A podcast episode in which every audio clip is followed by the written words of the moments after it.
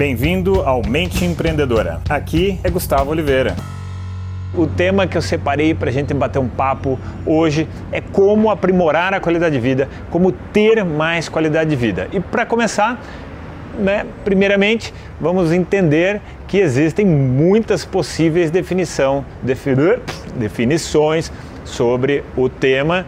Né? Então, talvez para você a qualidade de vida seja uma coisa, para o outro outra. Eu vou colocar aqui uma visão minha, uma visão que eu gosto, que eu aprendi e que, nossa, acho que é muito aplicável à minha vida e talvez a muitos empreendedores, tá?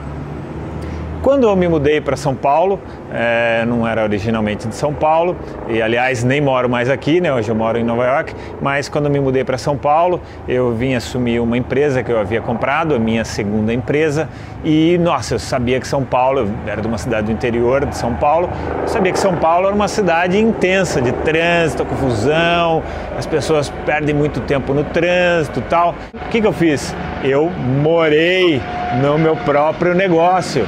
Primeiro elemento sobre qualidade de vida é residir próximo ao trabalho, né? Ou eu levei isso ao extremo. Eu residia dentro do trabalho. Claro, você tem que fazer isso de uma maneira adequada para que isso não prejudique a sua qualidade de vida, pelo contrário, aumente a casa era uma casa grande do, do, business e aí eu tinha uma outra casa atrás, né, que era onde eu morava, uma entrada separada, tudo separado e, putz, era muito simples para eu ir até o ambiente de trabalho, mesmo na hora do rush. Nossa, isso dá um impacto muito violento, porque eu lembro todo mundo reclamava do trânsito em São Paulo, que isso, que aquilo, e eu não sofria com aquilo. Aquele elemento realmente eu tinha muito mais qualidade de vida. Agora me mudei para Nova York e de novo o que eu fiz também né, no mesmo imóvel. Ali é um imóvel grande, dois andares, e aí num dos andares é onde eu vivo. Não sei se vou ficar lá muito tempo,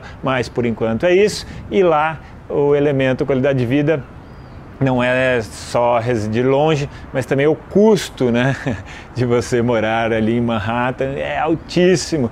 Então é uma forma até inteligente de baratear os custos se você não está afim de gastar tanta grana com alguma coisa. Né?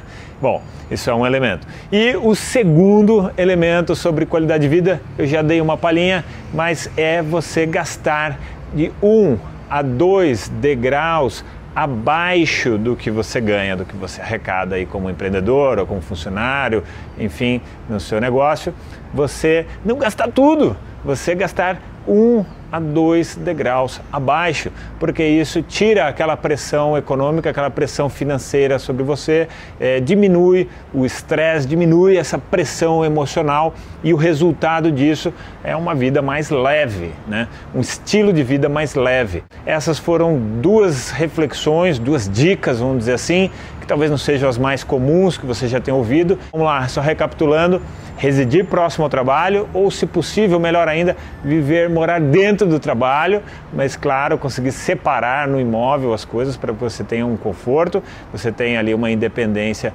dos imóveis, né? Para que isso seja uma coisa interessante. E a segunda é você é, ter um padrão de gastos dois degraus abaixo daquilo que você ganha, tá bom? Então deixo para vocês aqui aquele abraço. Chegamos ao final deste episódio de hoje. Compartilhe esse podcast se você gostou com um colega, com um amigo que você acha que tem tudo a ver com esse conteúdo, com essas sacadas da mente empreendedora.